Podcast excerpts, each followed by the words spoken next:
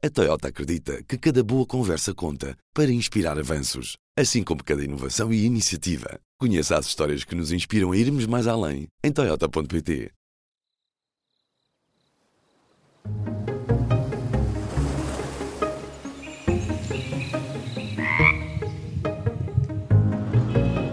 Este é o Azul. Viva! Este é o primeiro episódio do podcast do Azul, o novo projeto do público sobre ambiente. No podcast Azul, falamos de assuntos complexos de forma simples, do clima à biodiversidade, da atmosfera aos oceanos, dos glaciares à poluição, da energia à sustentabilidade. Neste primeiro episódio, a jornalista Teresa Firmino, uma das editoras do Azul, entrevista a bióloga Wanda Brotas Gonçalves. Bem-vindos ao podcast do Azul. Tenho comigo Wanda Brotas Gonçalves, é bióloga, professora catedrática da Faculdade de Ciências da Universidade de Lisboa, dedica-se à investigação e ao ensino da ecologia. Uh, Wanda, bem-vinda. Muito obrigada por esta oportunidade. a Wanda já vai no quarto livro uh, de histórias em que alia a aventura e a divulgação científica. Este último livro chama-se A Revolta da Natureza em Brimsa, Uh, que cidade é esta, Brimsa, e que revolta é esta? Brimsa é uma cidade imaginária. Inspirei-me na cidade de Sesimbra, porque é uma cidade pequena e que tem uh, todas as uh, valências que estão aqui no livro, ou seja, tem o turismo, tem a pesca, tem a indústria, tem, tem as fábricas de pedra, etc. Uh, portanto, eu preciso sempre de um, um sítio físico que seja fonte de inspiração para as histórias. Este último livro é, é A Revolta da Natureza em Brinça e tem a ver com eh, introduzir um tema que é pouco conhecido na, na, população estudantil, que é a questão dos serviços dos ecossistemas, a questão da natureza vale dinheiro. E o livro começa logo por uma, por uma frase para chamar a atenção sobre isso, eh, que é um, a negociante de cabelo roxo e saia comprida apareceu na feira de maio com uma tenda sem qualquer tableta e sentou-se à porta entretida com o seu tablet. Nos cinco minutos anteriores, todos os habitantes da cidade tinham recebido um SMS a anunciar troco tempo e haveres pelo bem da cidade do ambiente. Portanto, esta noção de que o ambiente, ou temos que dar tempo, do nosso tempo útil para melhorar o ambiente. E, portanto, depois tudo é, a história desenvolve-se à volta dessa questão. Portanto, temos uma negociante uh, estranha. Exatamente. Temos um, logo no início do livro também aparece um nevoeiro pestilento. e, e, depois eh, há toda uma história que se desenvolve a partir daí, não é? Exato, tem o título A Revolta da Natureza em Brinça. Portanto, aparece o nevoeiro pestilento, o nevoeiro durante três dias, e depois começam a aparecer outros, outros fenómenos que as pessoas não, não, não estavam à espera, como os javalis uh, virem para a praia e atacarem as crianças, ou as alforrecas que começam a aparecer com muitas alforrecas na praia, ou as pedras da pedreira que se partem. Enfim, começam a aparecer várias, uh, várias digamos, calamidades para chamar a atenção no fundo, é, essa seria a revolta da natureza. Pronto. E depois a, a história, o que faz, situa-se muito nas pessoas, Uh, e depois aqui as pessoas, há várias personagens, como por exemplo o Presidente da Câmara, que então um, aproveita a ideia das pessoas darem o seu tempo para limpar a praia e para tirar os plásticos. Uh, Brimsa é uma cidade inspirada em Sesimbra, mas é uma cidade fictícia, não é? Que não existe, é um nome, é um nome uh, fictício para nos levar para a ideia de que é preciso saber olhar a natureza. Esta frase surge várias vezes ao longo do livro. Exatamente, é, é para isso mesmo, sim. E eu também centro os personagens principais, são, são um grupo de, de jovens estudantes, porque hum, penso que é muito importante estas ideias serem bem partilhadas com os jovens e os jovens terem uma, outra atenção sobre o ambiente, que nós já, também já estamos a ver isso agora, não é? Uhum. E usar estas histórias também como maneira de deles se interessarem ou começarem a pensar e também de serem histórias que podem ser uh, conversadas no contexto da escola, com os professores e ligar às matérias, enfim, esse, esse, é o objetivo. E esses serviços da natureza, eh, como exemplo desses serviços da natureza, temos as abelhas e se elas desaparecessem, o que é que acontecia? Exatamente. Que também surgem no livro. E, aliás, essa ideia dos serviços que a natureza nos presta uh, é uma ideia que está presente ao longo de, de todo o livro Essa ideia, também, tanto quanto sei, atribuir um valor à natureza, não surgiu também assim há tanto tempo na comunidade científica, pois não? Como é que surgiu essa ideia de que o que a natureza faz uh, e o que ela contém tem um valor que se calhar às vezes não nos apercebemos dele? Bom, apareceu de facto um, um, um artigo dos autores que foram eh, portanto, apresentaram esse conceito e começaram a calcular o valor da natureza. E, por exemplo, eh, a polinização foi um dos exemplos que eles deram, ou outro, a produção de água, ou a produção fotossintética, que proporciona oxigênio no, no ambiente, enfim, uma série de, de, exemplos. Esses artigos, ao princípio, foram muito contestados, e depois também, entretanto, essa parte da ciência e os serviços de ecossistemas também têm evoluído. Mas eu penso que, em termos de conceito, é muito relevante e ajuda a pensar, as pessoas que não são cientistas também, por outro lado, tem sido muito útil, porque nesta gestão do ambiente há, várias, há sempre vários intervenientes.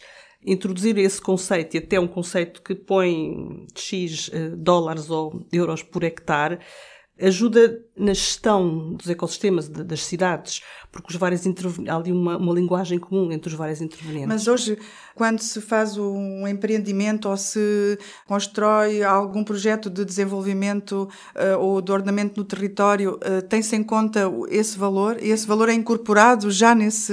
Eu não lhe sei responder se sim ou não, mas uh, o que eu sei é que há agora bastantes investigadores uh, em todo o mundo que trabalham nestas ferramentas e que usam essas ferramentas em diálogo com os gestores, não é? Uh, aqui no seu livro, precisamente, a certa altura, tem um, uma passagem sobre uh, os serviços que a natureza nos presta. Se calhar peço-lhe para ler. Exato, depois a certa altura aparece um, um rapaz, um jovem cientista, a explicar aos miúdos da escola e ele diz o seguinte a natureza presta muitos serviços e alguns deles tu pagas sem reparar que pagas.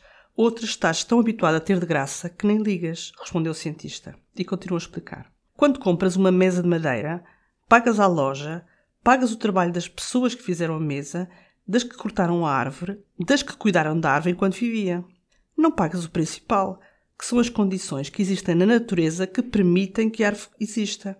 Imagina que vives no planeta Marte Quanto dinheiro terias de gastar para que a árvore pudesse ser plantada, crescesse e se desenvolvesse? Pronto, esta é a explicação que o jovem cientista dá aos miúdos. E a seguir ele também fala das abelhas e do... Exato, pronto, e depois pus a, questão da, das abelhas e dos polinizadores e repare, tanto estas ideias que eu tive, que eu apresentei aqui, das várias calamidades, são questões também que aparecem nos jornais, a questão das abelhas e das, das vespas que invadiam, portanto são digamos, são calamidades que eu exagero aqui no livro, eh, mas eh, recorri-me de fenómenos e de notícias que aparecem nos jornais para isso. A questão dos polinizadores, chamar a atenção das abelhas e do papel das abelhas é, é fundamental, porque aqui ao princípio também quando as abelhas desaparecem, a frase que eu tenho aqui é as pessoas não se preocuparam porque ainda tinham potes de mel em casa.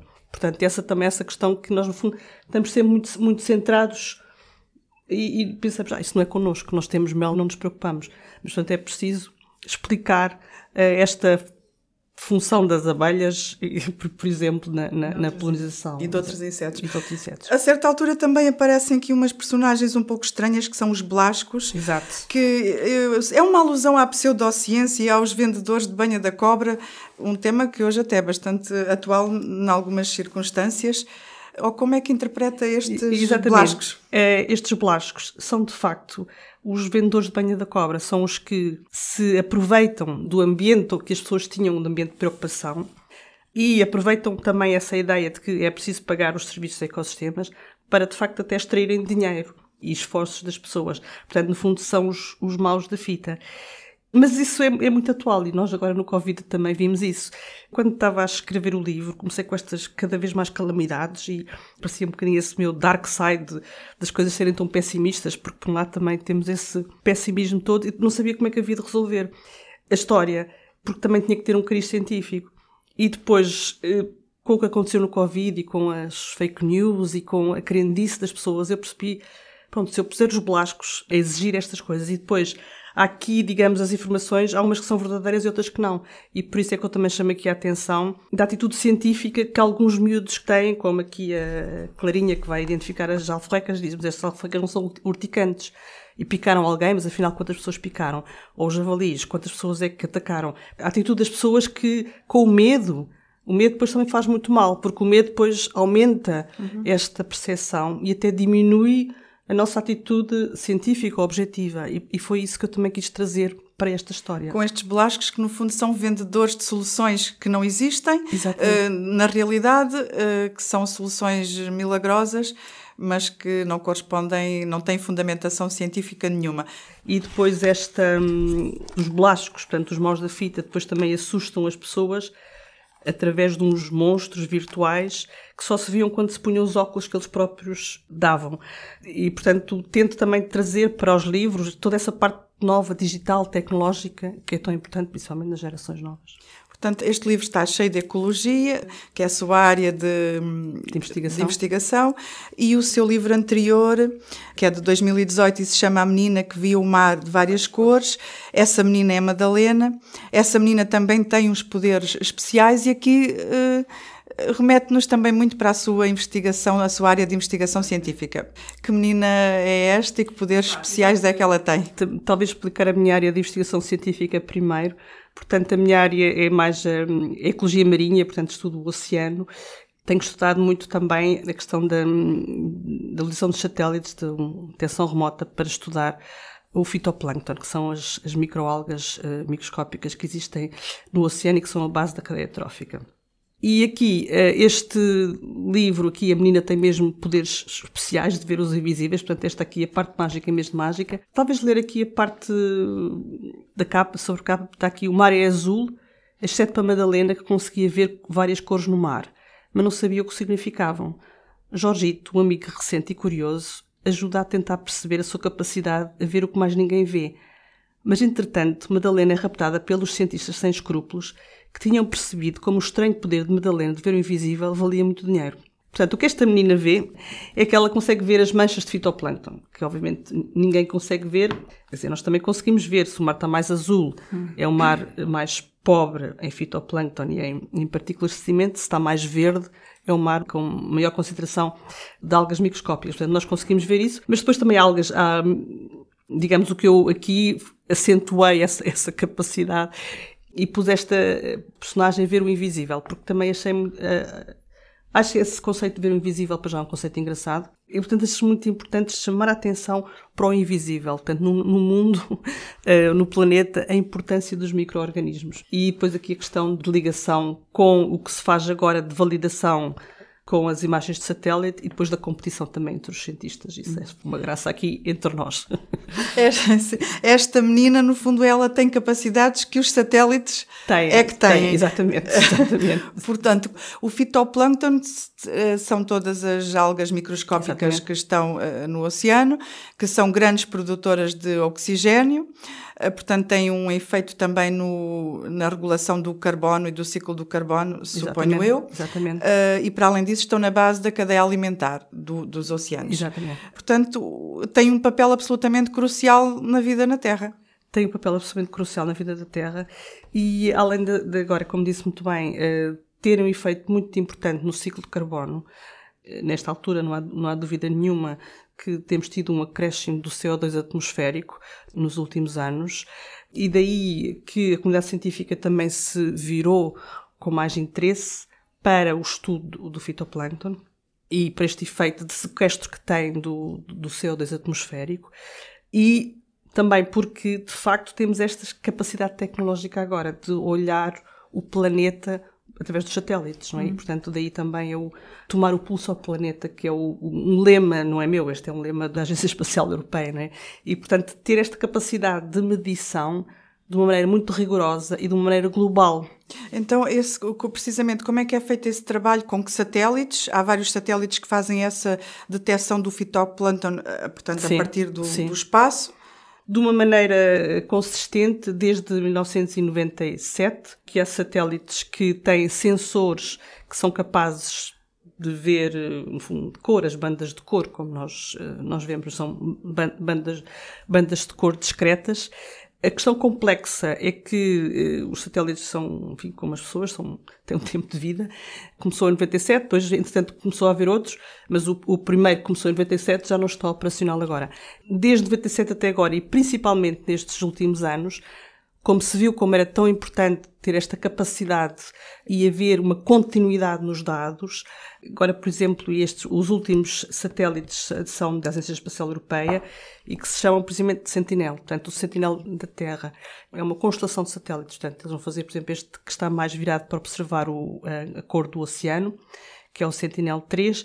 Eles vão fazer o Sentinel, já tem o 3A e o 3B, vão fazer o 3C e o 3D, para haver essa continuidade, para termos a certeza que estamos do que é que estamos a, medir e com essa informação pode ser uma informação de facto um, crucial para perceber se está a mudar, e se de facto a base da cadeia trófica está a mudar de alguma maneira, e o papel que tem no sequestro do CO2 e na, na, produção de oxigênio. Portanto, então, desde 97 até agora, houve alguma alteração eh, em relação ao, fito, ao que os satélites têm medido do fitoplâncton, que estão a medir a, o, o fitoplâncton na superfície Exatamente, do oceano, não é?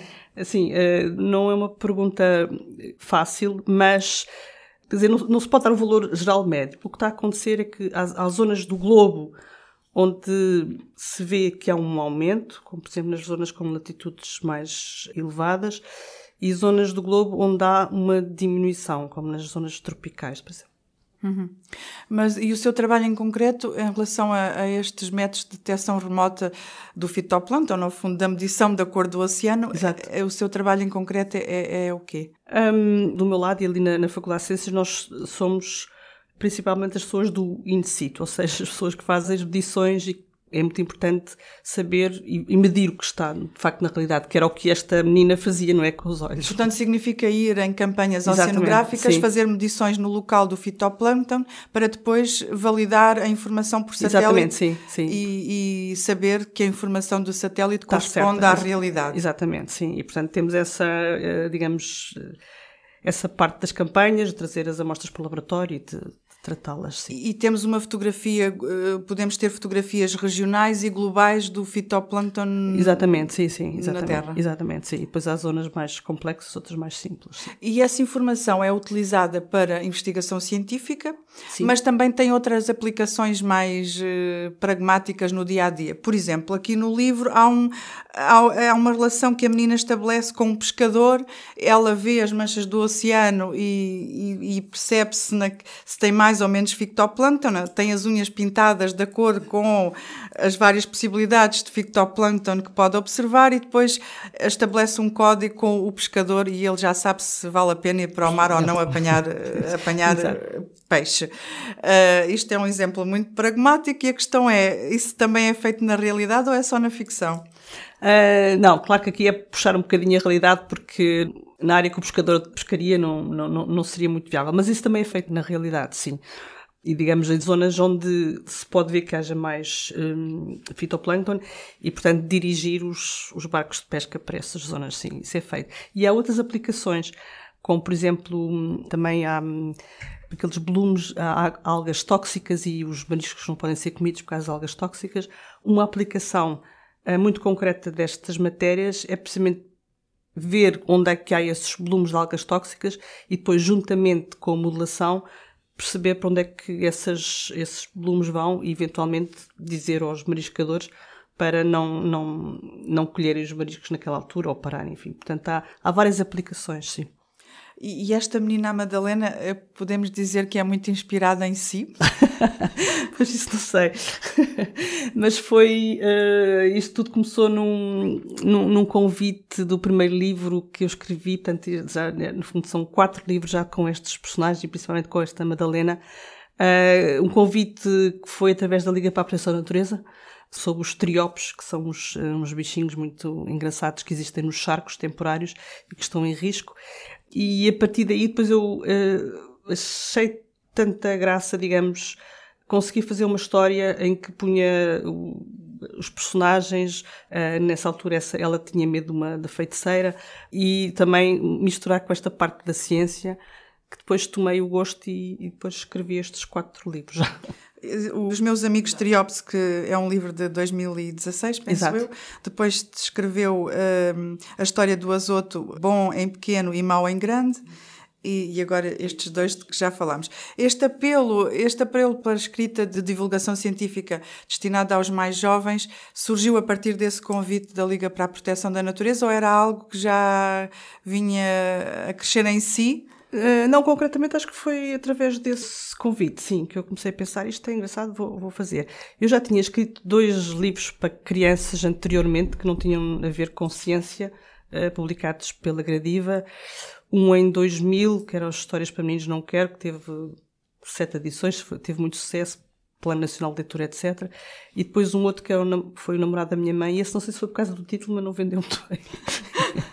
e depois é que entrei, agora desde 2016, entrei nesta faceta, digamos, de contar a história e contar uma história e também tentar chamar a atenção para um determinado problema, para uma determinada questão e tentar também ensinar e, e que os miúdos se interessassem por e estas consciência, matérias. não é? Porque e consciência, os, porque sim. os outros livros, os primeiros não os, tinham. Os primeiros não tinham, não. Sim, e, e, escrever um livro deste género é muito diferente de escrever um artigo científico ou um paper, como, ah, como claro, os cientistas claro. dizem na gíria. Exatamente, sim, sim. Este é, é, é muito diferente. Já é uma, é uma, uma questão muito mais só minha, não é só eu, é que eu decido o que é que escrevo. E tenho que ter atenção para quem é que escrevo. E por isso tenho que escrever a ciência. Isso não é fácil porque a ciência é muito complexa, não é? E, portanto, depois escrever frases simples nem sempre depois estamos a corresponder à verdade. De modo que eu tenho que ter sempre essa preocupação, posso simplificar ou não posso simplificar? O que é que eu posso escrever, o que é que eu não posso escrever? Até onde é que eu posso ir, até onde é que eu posso puxar a realidade? Tenho que ter essa preocupação. E este livro, A Revolta da Natureza em Brimsa, quando é que vai ser uh, lançado, apresentado e onde é que se pode depois encontrá-lo? Exato. Foi exato porque eu tive Covid e na, o lançamento era para ter sido no dia 22 de Abril na Ciência Viva. Tenho outra vez combinar com a Ciência Viva quando é que pode ser. Mas o livro é precisamente para ser distribuído pelas escolas e podem enviar um e-mail a pedir o livro às escolas uh, RD Henriques arroba fc.ul.pt e pedir os livros para as escolas ou pessoas individuais. Dedica o livro ao professor Fernando Catarino. Exatamente, sim. Uh, o professor Catarino foi uma, uma, uma, inspiração para muitas pessoas e para mim, inclusive. E o, e o professor Catarino tem, de facto, uma teve um papel importantíssimo na, na, na, ciência e, e também tem, é uma pessoa com qualidades humanas extraordinárias e, portanto, influenciou-nos uh, muito. E se hoje também ali na faculdade temos um grupo muito forte em ecologia, também é por causa dele. Portanto, assim também. Sim, exatamente. Um, só para terminar, uh, sobre o oceano, na sua opinião, quais são os grandes riscos que o oceano hoje em dia uh, corre? Certamente a parte funda temos que manter o oceano sustentável e não é fácil, não é? Com a população a crescer. Portanto, como é que poderemos não pescar demasiado? Como é que poderemos manter os recursos do oceano mantendo ou respondendo às, às necessidades da população humana, não é? Em proteína mantendo-o também saudável, porque muito do oxigênio que respiramos, produzido, produzido pelas microalgas, pelo fitoplâncton, vem do oceano. Sim, exatamente. Muito sim. metade. Pois, exatamente. Isso é uma das coisas também eh, que antes eh, não se sabia, a certa altura, e com os satélites, precisamente, estimaram que cerca de metade é, do oxigênio é produzido pelo, pela fotossíntese do oceano e outra metade pela fotossíntese dos continentes, portanto, das, das plantas terrestres. Portanto, no oceano temos as florestas invisíveis. Exatamente. Wanda, muito obrigada. Foi um gosto tê-la connosco. Muito obrigada, Teresa. Muito obrigada. Uma conversa com a bióloga Wanda Brotas Gonçalves, conduzida pela editora Teresa Firmino. Neste primeiro episódio do podcast Azul, deixamos também algumas sugestões de leitura para explorar no nosso site público.pt azul. A jornalista Cláudia Carvalho Silva esteve em Alcoutinho, em Faro, para acompanhar o momento em que foram devolvidos à natureza dois linces ibéricos, Sidra e Salão. O lince é uma espécie salva já da extinção? Ou... Nós gostávamos de acreditar que todo o trabalho que foi feito vai permitir que um, o lince ibérico foi salvo da extinção. Como sabem, esta é o, a experiência a nível mundial uhum. de melhor sucesso, de maior sucesso, em termos de reintrodução de uma espécie em vias de extinção. Mas, eh, como percebem, uhum. um, estamos sempre perante um equilíbrio instável e, portanto, precisamos de tempo. Uma reportagem da Cláudia com fotografia do Daniel Rocha. Também o jornalista Nicolau Ferreira partiu em reportagem para nos trazer notícias do morcego de ferradura mourisco. Esteve na herdade da Coitadinha, perto de Barrancos, em Beja, onde foi encontrado há poucos meses um importante abrigo deste morcego em risco de extinção. E para terminar as nossas sugestões, um trabalho que também vai querer ler é um ensaio do geofísico Miguel Miranda sobre o meteorologista português José Pinto Peixoto, falecido em 1996, e as suas descobertas pioneiras sobre a água no deserto do Saara, um dos maiores sistemas de águas subterrâneas do mundo. São alguns dos trabalhos que pode ler em público.pt azul. E se gostou de ouvir este episódio, siga o podcast na sua aplicação preferida para não perder o próximo. O podcast Azul volta daqui a duas semanas. Até lá!